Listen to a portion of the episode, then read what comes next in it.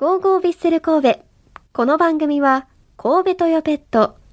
ワコーレマンションシリーズの和田光さんと共にお送りします。ウィークリーマッチレポートここ1週間のヴィッセル神戸の熱い戦いを振り返るマッチレポート先週行われた2試合をピックアップしていきますまずは5月25日水曜日 J1 リーグ第15節ジュビロ磐田戦ですこちらノエビアスタジアム神戸で開催されました。私アクタも観戦してきました。あのこの試合もですね夜開催だったので試合前は照明がすべて消えてこうサポーターはねスマホのライトでこうキラキラさせながら選手を迎え入れていました。まあジュビジュビロ磐田もヴィッセルも連敗中で絶対に負けられない戦いが始まります。えー、まずはですね立ち上がりから押し気味に試合を進める神戸が岩田ゴールに迫ります。するとですね前半27分右サイドでフリーキックを獲得しこの試合が J 通算100試合目となるイニエスタ選手がクロスをファーサイドへ供給。これに菊池選手が頭で合わせましたがゴールキーパーのセーブにアウト。本戦から武藤選手が放ったシュートはゴールライン上でクリアされゴールならず。めちゃくちゃ惜しかったですよね。あれは来ると思ったんですがなかなか難しかったみたいです。その後迎えた後半も神戸が攻勢に出ると後半14分イニエスタ選手のスルーパスをボックス右で受けた武藤選手がフィニッシュまで持ち込みますが枠を外れ直後にボージャン選手が放ったシュートもゴールキーパーの正面をつきます。もうねあれ入ってたらよかったんですけどねっていうシーンが本当にたくさんありました。その後もですね神戸はイニエスタ選手や途中出場のボージャン選手。リンコン選手たちを中心にゴールに迫りましたが試合はこのまま終了となりました。もう本当に惜しいというか悔しい試合でしたね。もう正直見ていて本当に正直これは勝てたはずやんってちょっと思った試合だったかなって思います。だってねシュート16本も打ってたんですよ。もうそんなシュート16本も打ってたら1個ぐらい1点ぐらい入ってないかなと思うんですけどまあフリーキックもコーナーキックもあったんでチャンスをものにしてほしかったなと思いました。ただねこの悔しさが次の試合に生きてきてるんじゃないかなと思います。そしてこの試合勝ってほしかった理由がもう一つあるんですよ。先ほどもね少し触れましたがこの試合がイニエスタ選手の J1 通算100試合目だったんですよ。なので、まあ、私が言うのもなんですけど勝たせてあげたかったなって思います。通算100試合目にしてあのイニエスタ選手ゴール数は21ゴールだそうです。まあ、それ以外にももちろんゴールに関わったりとかミラクルなボールをボールさばきを見せてくれるイニエスタ選手なのでこれからもヴィッセルでの活躍期待しています。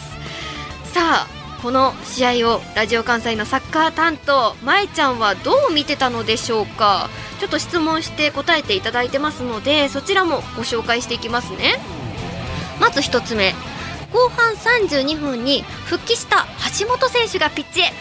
橋本選手の動きはどうでしたか？これから求められるものは？という質問に対しまえちゃんはボールダッシュという長所を生かして中盤に安定をもたらしていました。彼がいることで他の選手たちが安心して攻撃に参加でき攻撃にも好材料をもたらしていたと思います。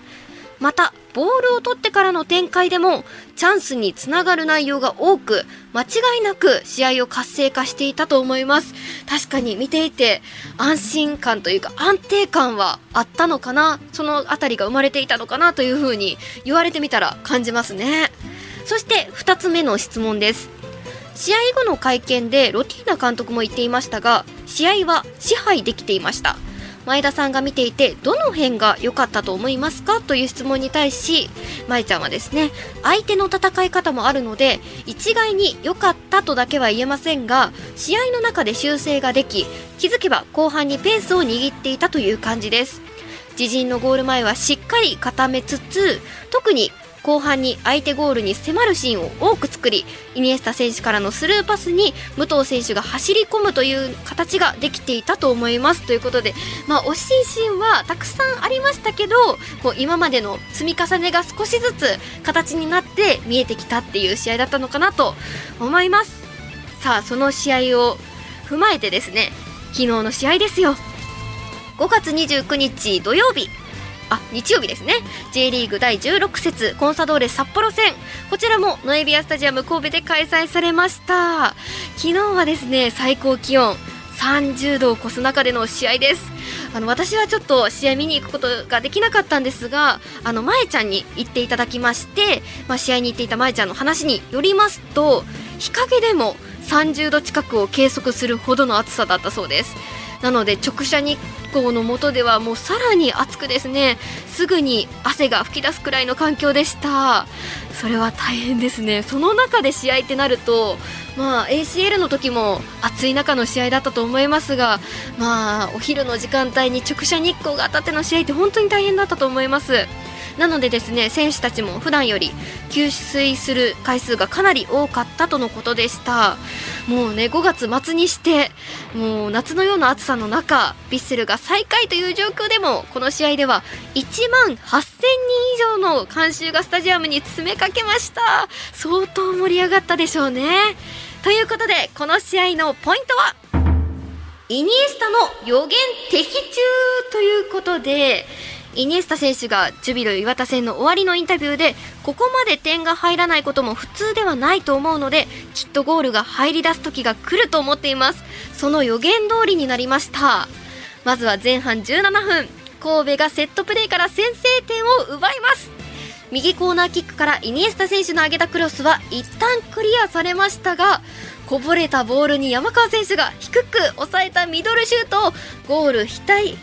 下隅の絶妙なコースへ切り込みプロ初ゴールだったんですね。それではプロ初ゴールを決めた山川選手のコメントを聞いてもらいましょう。綺麗なミドルシュート。あれはある程度自信を持って打てたのかなと思ったんですけど。いやもう本当空振りしないように当てに行ったっていうのとあとピッチが良くてうまくスリッあのスリッピーでうまく転がってくれてよかったです。ちなみにイニエスタ選手に何か話しかけられてたと思うんですあえっ、ー、とそうですね。まあなんなんか言われた。僕は覚えてないんですけど、まあ、なんかナイスゴールみたいなありがとうみたいな感じで声かけてもらいましたいやあのシュートはすごかったですよ。でもインタビューの時すごく謙虚でしたね。いやいろんな積み重ねがあってのゴールだと思います。そのまま前半は神戸が1点リードで折り返しましたが札幌に後半14分に同点とされます。わずかその5分後後半19分にはフリーキックからゆるき選手の上げたクロスに武藤選手がドンピシャのヘディングで合わせて再び勝ち越し。やったーって感じですね。さらにその5分後にも右コーナーキックの後の混戦から菊池選手が押し込んでリードを広げます。もう本当にあの前線のね前の試合の惜しかったシーンが全部ものになってるようなシュートを決めてくれて本当にありがとうございます。まだまだあります。そして後半29分にも左サイドを豪快に突破したゆるき選手のクロスに交代出場の大迫選手が飛び込みディフェンスともつれたところに当たったボールがネットの中へ。そして神戸が4対1の快勝で今シーズン2勝目を手にしました。ありがとうございます。めちゃくちゃ嬉しかった、まあ、3得点に絡んで大活躍だったゆるき選手のコメントをまずは聞いてもらいましょう。何も勝ち取ったわけではないしまだ勝ち点が少し縮まったぐらいなんで、まあ、他のチームの結果はまだ知らないですけどこれをベースに、まあ、前節もいい試合内容は良かったんであとは決定力というところだったし、まあ、その前の川崎もね、あのー、いい内容だけど勝ちきれないという試合が続いててやっぱりそういう試合が続くと厳しくなってくるんで、まあ、今日みたいなゴール前のとかもそうですし、まあ、僕も含めて個人個人がゴール前の質っていうのを出せれば今日みたいな試合が毎回できるクオリティを持ったチームなんで自信を持ってチャレンジ続けたいと思います。はい本当に前回の反省点を生かしてのゴールだったということですね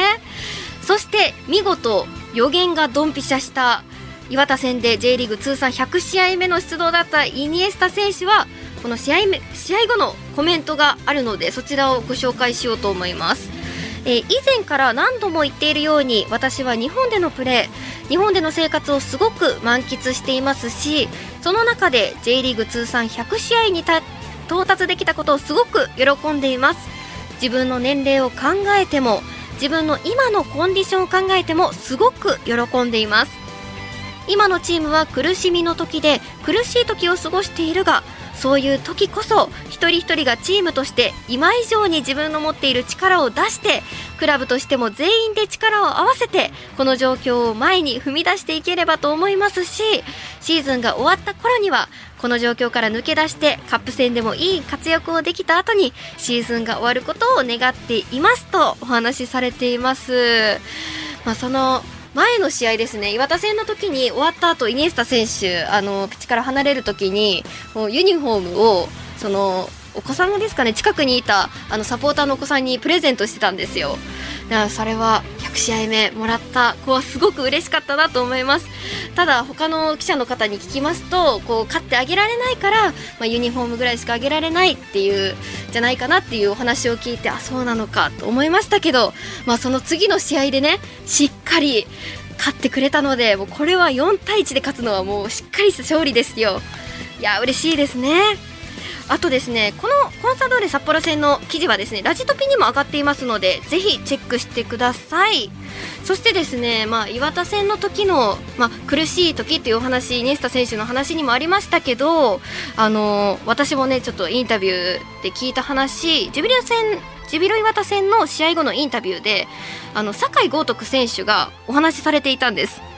まあ、ちょっと遠くにいたのと録音もしていないので一言一句は合ってないと思うんですけどあのちょっとね勝つ前のあのインタビューなのでちょっと暗い雰囲気だったんですけど次こそ次こそって言ってるのは口だけじゃないと、まあ、昨年3位で終われた実績があるから、まあ、できる人たちが集まっているから次こそっていうそう言えると。でお話しされてて、まあ、確かにそうやなと。こうできる人たちが集まってるから絶対にできるはずやとねみんな思ってるんですよ。この熱い試合からヴィッセルの連勝劇楽しみにしています。